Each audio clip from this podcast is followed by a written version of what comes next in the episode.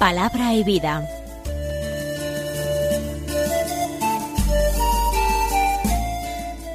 Con el padre Manuel Horta, desde Sevilla.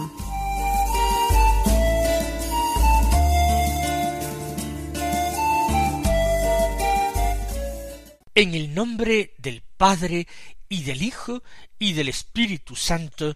Amén. Alabados sean Jesús y María. Muy buenos días, queridos amigos, oyentes de Radio María y seguidores de este programa Palabra y Vida. Tenemos que felicitarnos los unos a los otros, todos los oyentes de la radio de nuestra madre, porque hoy es su fiesta grande, o al menos una de sus fiestas grandes. Es 8 de diciembre, por tanto, la solemnidad de la Inmaculada Concepción de la Virgen María. ¿Qué es lo que se celebra en esta solemnidad? Que nuestra Madre del Cielo, la Madre de Dios, es desde el primer instante de su concepción inmaculada, sin mancha, ni sombra de pecado, ni siquiera de culpa original, por un privilegio especialísimo de Dios, que la preservó de toda mancha de pecado en atención a los méritos infinitos de aquel que sería su Hijo Jesucristo. Y la Iglesia, que había creído desde tiempo inmemorial en la concepción inmaculada de María, terminó reconociéndola y definiéndola como verdad de fe, como dogma, el día 8 de diciembre de mil ochocientos cincuenta y cuatro. Fue el Papa Pío IX, el hoy beato Pío IX, quien definió este dogma de fe. Insisto, no fue una novedad en la fe de la Iglesia, porque la inmensa mayoría del pueblo fiel, del pueblo católico, ya creía en este privilegio de nuestra Madre. Vamos a escuchar la palabra de Dios que se proclama porque este es el mejor homenaje que nosotros siempre podemos rendir a la Santísima Virgen. Ella nos dice continuamente aquello mismo que dijo a los sirvientes en las bodas de Caná. Haced lo que él os diga. Y para saber lo que nos dice el Señor hay que leer su palabra, hay que leer la escritura, hay que leer el Evangelio, el Nuevo Testamento y el Antiguo. Por eso nosotros en su fiesta tomamos la palabra de Dios que se proclama en la liturgia del día. Empezamos por el Evangelio y nos encontramos el conocido Evangelio de la Anunciación. En San Lucas el capítulo primero, versículos veintiséis al treinta y ocho, que dicen así. En aquel tiempo el ángel Gabriel fue enviado por Dios a una ciudad de Galilea llamada Nazaret, a una virgen desposada con un hombre llamado José, de la estirpe de David. La virgen se llamaba María. El ángel, entrando en su presencia, dijo Alégrate, llena de gracia, el Señor está contigo. Ella se turbó ante estas palabras y se preguntaba qué saludo era aquel. El ángel le dijo No temas, María, porque has encontrado gracia ante Dios. Concebirás en tu vientre y darás a luz un hijo, y le pondrás por nombre Jesús. Será grande, se llamará Hijo del Altísimo. El Señor Dios le dará el trono de David su padre, reinará sobre la casa de Jacob para siempre, y su reino no tendrá fin. Y María dijo al ángel, ¿Cómo será eso? Pues no conozco varón. El ángel le contestó, El Espíritu Santo vendrá sobre ti, y la fuerza del Altísimo te cubrirá con su sombra. Por eso el santo que va a nacer se llamará Hijo de Dios. Ahí tienes a tu pariente Isabel, que a pesar de su vejez ha concebido un hijo y ya está de seis meses la que llamaban estéril, porque para Dios nada hay imposible. María contestó Aquí está la esclava del Señor, hágase en mí según tu palabra. Y la dejó el ángel. Después de escuchar una vez más este relato encantador de la anunciación de María, el relato de la vocación de María, vocación singularísima de María para ser la madre del Mesías y la madre de Dios. Sin necesidad de entrar en el detalle de los versículos, vamos a hacer una consideración general que nos lleve de la palabra escuchada, de la palabra de Dios escuchada, a la vida, a nuestra vida. Y la primera consideración que me gustaría hacer es la siguiente. La vida ordinaria, la vida corriente de cada día. María, gran parte de su existencia, llevó una vida ordinaria. Madre de un hijo, esposa de un hombre, de una estirpe de gran abolengo, de estirpe real, de David, sin embargo, un hombre que era un carpintero, un tecnon, dice el texto griego, el original griego de San Lucas, un artesano, un trabajador manual, por tanto, y viven, dice, en una ciudad de Galilea llamada Nazaret. Ciertamente, creo que es mucho llamarle ciudad a Nazaret. Es un villorrio, es una aldea, es realmente una, un, grupo eh, de, humano, una unidad de población mínima. Sin embargo, eh, allí, en ese eh, lugar tan perdido, de forma que ni siquiera es citado en la Sagrada Escritura, nunca, solamente los Evangelios hablan de Nazaret, María lleva una existencia en lo exterior, muy común, cuando en lo interior era absolutamente excepcional. Nadie había sido preservado del pecado original. Parecía imposible que el mismo Dios pudiera hacerlo. Parece que era una contradicción. Y sin embargo, Dios pudo hacerlo y lo hizo. Porque no convenía que la madre de Dios hubiera en algún instante de su existencia haber sido tenida, controlada, tocada por el diablo, bajo ningún concepto, en ningún instante de su existencia, ni siquiera en un instante inculpable de ninguna manera. Ahora, ¿cómo actuó María en esta vida tan ordinaria?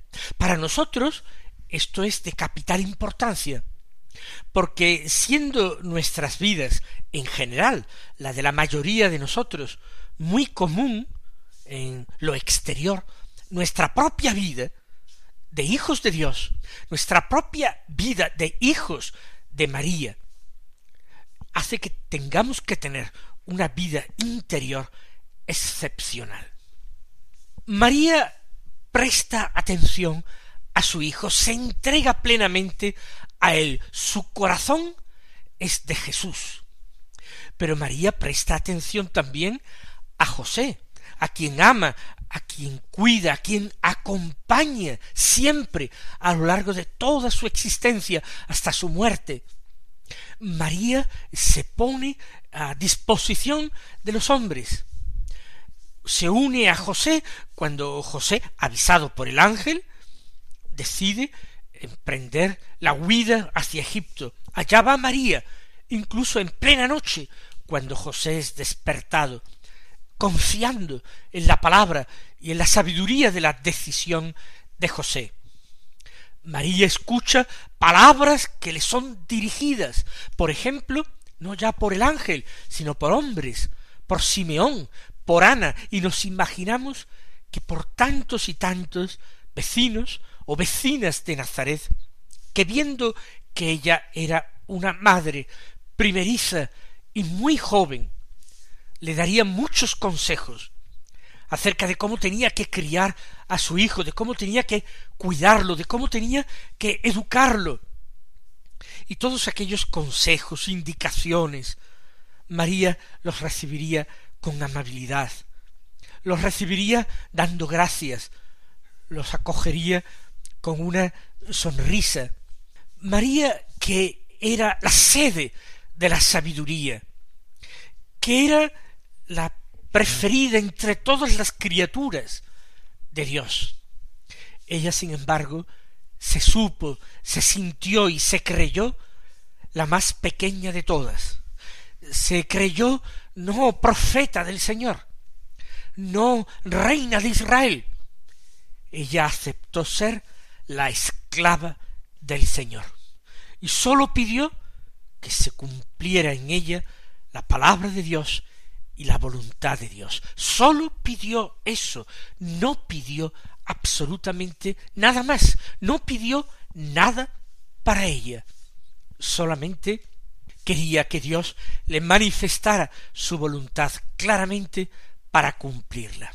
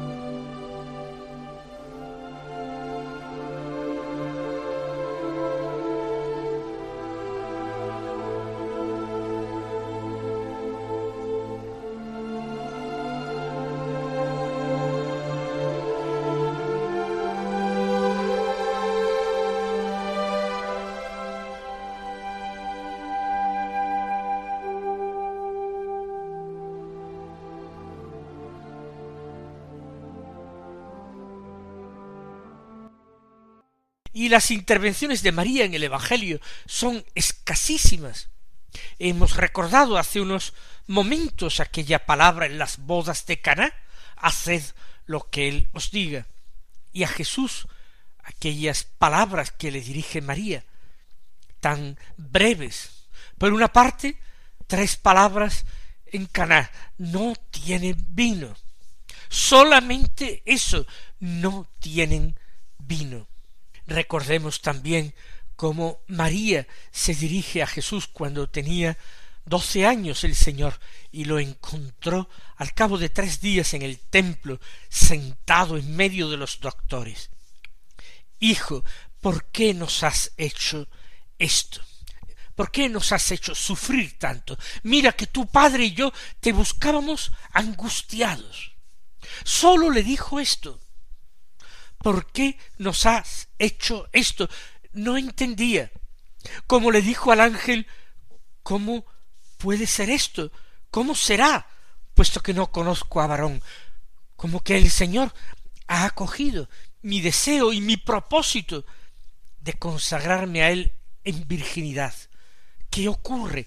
Estaba engañada, pero es imposible. María sabía perfectamente, había discernido, el Señor se lo había dado a entender, que se complacía con su virginidad consagrada. Por tanto, ¿cómo será esto? Pues no conozco varón. Oh, hijo, ¿cómo es que nos has hecho esto? Tanto sufrir, tanto dolor. Tu padre y yo te buscábamos angustiados. Y pone a José por delante, porque el corazón de José también anduvo angustiado aquellos kilómetros que le separaban de Jerusalén para buscar al niño en la ciudad santa, donde parece que se había quedado, se había perdido. Para vivir su vida de total entrega y consagración a Dios. María nunca imaginó ni soñó horizontes grandes, espectaculares, sublimes. ella aceptó una vocación que la sumergía en el anonimato, porque lo que importaba era que brillara su hijo, que su hijo se revelara al mundo, que fuera, como le había dicho Simeón, una bandera discutida, para que muchos en Israel por él cayeran y se levantaran. Esto es lo importante, que su hijo era el Mesías, que su hijo iba a sentarse en el trono de su antepasado David y que iba a reinar sobre la casa de Jacob, no por unos cuantos años, por muchos que fueran según el cómputo humano, sino que iba a reinar sobre la casa de Jacob para siempre, con un reino que no tendría fin. Y tanta grandeza del Hijo inevitablemente tenía que conjugarse con eh, el pase a un segundo plano al anonimato de la madre. Aquí la que importaba no era la madre, sino el hijo.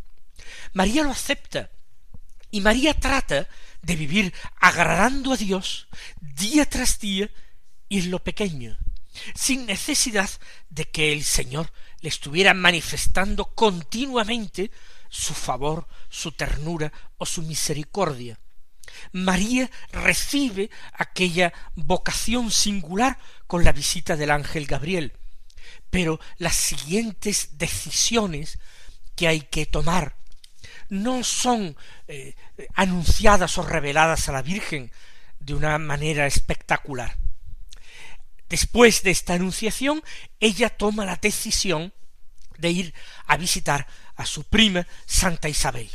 El ángel le ha anunciado que está de seis meses la que llamaban estéril. El embarazo lo ha vivido hasta ahora Isabel con mucha reserva, con mucha prudencia. No se han echado las campanas al vuelo. Sabían aquellos dos buenos eh, hebreos que eran Zacarías e Isabel, ese santo matrimonio, sabían que aquello era de Dios, y por tanto las cosas de Dios deben tenerse eh, en secreto, en silencio, hasta que Dios no manifieste que es su voluntad que se proclame y se difunda. Así María no había llegado a conocer el embarazo de su prima, aunque estaba muy avanzado. Pero ahora que lo conoce no quiere excusarse de hacerle una visita no para comprobar que es cierto lo que el ángel ha dicho. María ha creído. Precisamente Isabel, cuando la ve, la declara dichosa por esto. Bienaventurada, dichosa tú, que has creído lo que te ha dicho el Señor. Bienaventurada tú, porque eres la Virgen creyente, la mujer de fe. María ha creído el anuncio del ángel. María más bien se pone a disposición de Isabel para ayudarla, se queda con ella varios meses, no por otra cosa, sino precisamente para acompañarla en esos tres meses de su eh, estado, acompañarla hasta su parto.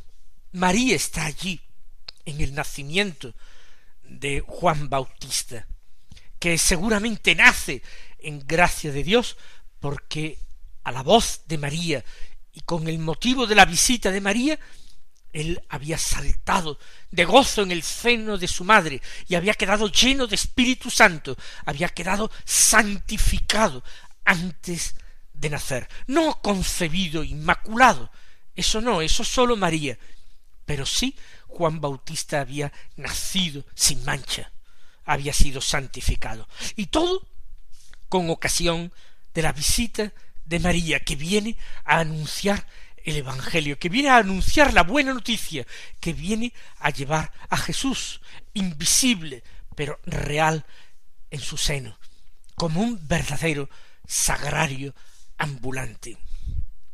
María, como estoy diciendo, no recibe más indicaciones extraordinarias acerca de lo que debe hacer. La visitación, ya lo hemos dicho, es una iniciativa que toma ella para alabar junto con su prima la grandeza de Dios, para darle gracias a dúo, para magnificarle, para proclamarle grande y lleno de misericordia. Luego, en la vida de María hay otras decisiones que toman los hombres. Es el decreto del emperador el que obliga a desplazarse hasta Belén para empadronarse allí, ya que José era de la casa y familia de David. No es decisión de María, es decisión de José y una decisión que toma quizás de muy mala gana, pero para obedecer las leyes del imperio que así eh, le obligan. Otras decisiones las tiene que tomar eh, María siguiendo lo que a José le es revelado. Ya lo hemos dicho, eh, la huida de Egipto, el regreso de Egipto a Palestina y en Palestina ya el desviarse y en vez de quedarse en Belén, subir al norte a Nazaret para volver a instalarse allí. En todo esto, María sigue a los hombres. María no espera más apariciones de ángeles, más manifestaciones extraordinarias. Su mismo Hijo, como hemos visto, hemos recordado en el episodio de Jesús perdido a los doce años en el templo, su mismo Hijo no le puso las cosas especialmente fáciles. O cuando en público, ante el aviso de que habían llegado su madre y sus parientes de Nazaret, él había dicho de forma que lo oyeran todos los discípulos que estaban a su alrededor. ¿Quién es mi madre? ¿Y quiénes son mis hermanos? Estos, dijo señalando a los que le rodeaban, estos son mi madre, mis hermanos, los que escuchan la palabra de Dios y la cumplen.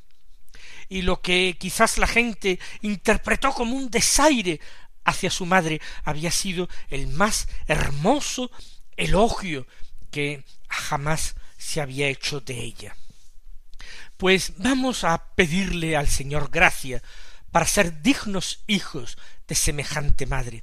Vamos a pedir gracia para vivir nuestra vida cristiana como una vida verdaderamente consagrada al Señor, consagrada por nuestro bautismo, consagrada por nuestra confirmación, consagrada con el sacramento del orden sacerdotal o el sacramento del matrimonio, siempre consagrada por la Eucaristía que recibimos con la mayor frecuencia. Y vamos a pedirle al Señor que no aspiremos a grandezas que superan nuestra propia capacidad, sino que caminemos en la humildad de María, que nos hagamos pequeños entre los pequeños, pobres entre los pobres, y de esta manera agrademos al Señor con nuestras obras, pareciéndonos un poquito a nuestra Madre del Cielo. Que el Señor nos bendiga en esta fiesta grande y gozosa, y hasta mañana si Dios quiere.